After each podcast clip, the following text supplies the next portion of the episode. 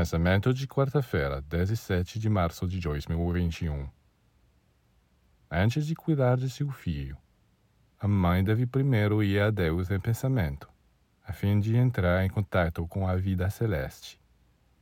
Pois não basta que ela se preocupe com o bem-estar físico de seu filho, que o amamente, o vista, o lave, o coloque na cama ela deve colocar elementos espirituais em tudo o que ela faz por ele.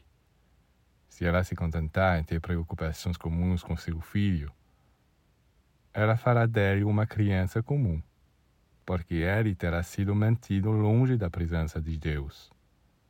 Para poder verdadeiramente nutrir e educar seu filho, ela deve ir a Deus dizendo: Senhor, eu venho a ti para que tu me deis a luz, o amor a saúde e a beleza do céu para meu filho.